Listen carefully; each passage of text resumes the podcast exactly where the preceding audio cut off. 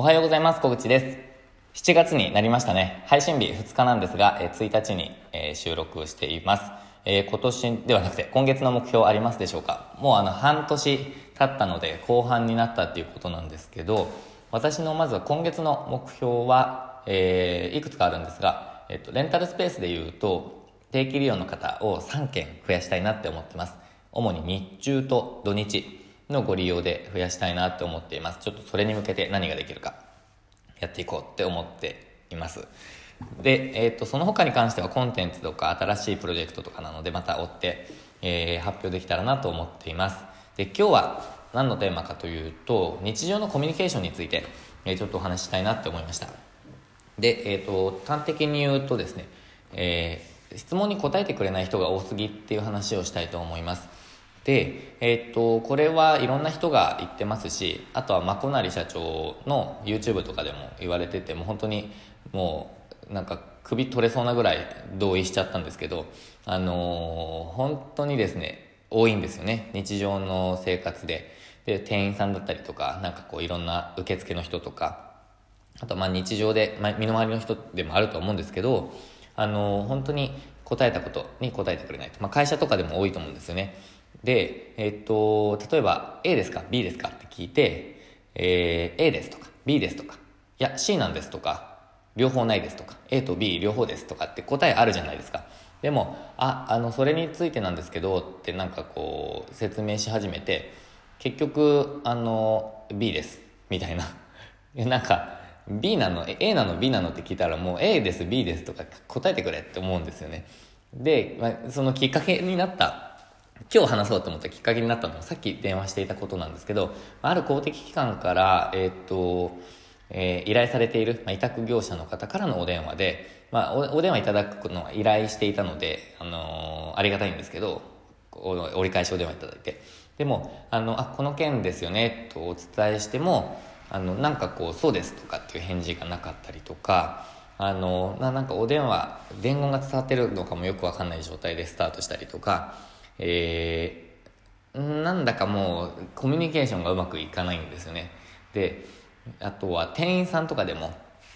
言葉選びがちょっとうまくなくて、うん、伝わりづらい。こちらに伝わりづらい。で、例えばなんかよく間違えがちっていうか、よくわかんないのが、その、あ、これで大丈夫ですか？って聞かれた時に、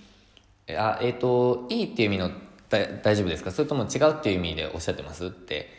聞いて、なんかどっちとも取れる時ですよね。ああ、ええ？とか言って言われるんですよね。で、多分、その大丈夫について、あの、捉え方が違う人がいるって知らない人はそういう風になっちゃうと思うんですけど、あの、大丈夫っていう言葉って結構難しいんですよね。人によって捉え方が違うので。えーなので、まあ、そういうことを、なんかこう、なかなかよくわからないコミュニケーションを取ってくる店員さんとか、まあ、結構なんか正直言うとイライラしちゃうんですよね。でも、とにかく、あの、まあ、その大丈夫はちょっと余計な話になっちゃったんですけど、でも、とにかくはいなのかいいえなのかそうですなのか、もうなんかそれを先に教えてほしいんですよね。もうなんか想像しながら話を聞くのがもうめめんどくさいというか、頭を使っちゃうじゃないですか、無駄に。なので、あの、相手にとって良くないと思うんですよ、これ。本当に。えーっていうか、失礼というか、あの、面倒というか、なんか時間の無駄というか、もう全てにおいて良くないと思うんですよね。で、まあ、言い訳したいっていうところからそうなっちゃうっていうこととか、あとは、なんかストーリーを伝えたいとか、うん、あとはまあ、純粋にコミュニケーションが下手とか、えーまあ、いろんな要因があるとは思うんですけど、とにかく普通に話している時そのなんか映画とかだとまた違うと思うんですけど、えー例えばなんかスピーチでそのストーリーが大事だったりするものとはちょっと違うと思うんですけどとにかく普通のコミュニケーションに関してはもうとにかく結論ファーストでこれ私はできてなかったんですよねあのすごく、えーなんか話が長いって言われたりとか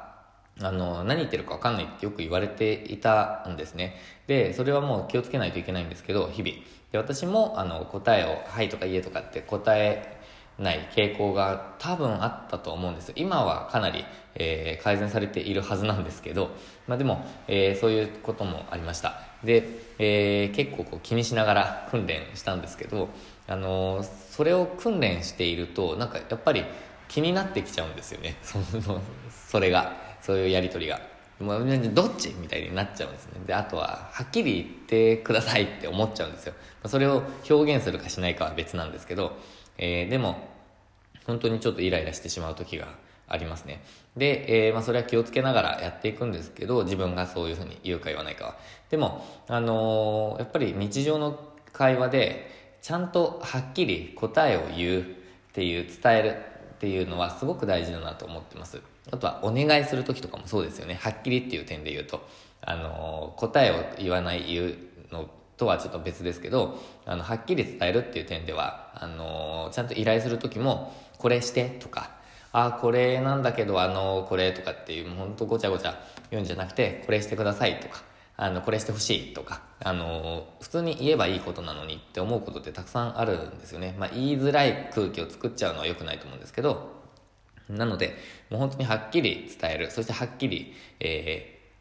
質問に答える、えー、それをなんか意識するだけで、えー、だいぶ変わってくるだろうなって思いました。で意識するっていう言葉は私あんま好きじゃないんですけど意識で治るならみんな治ってるわって感じに思うので。でもその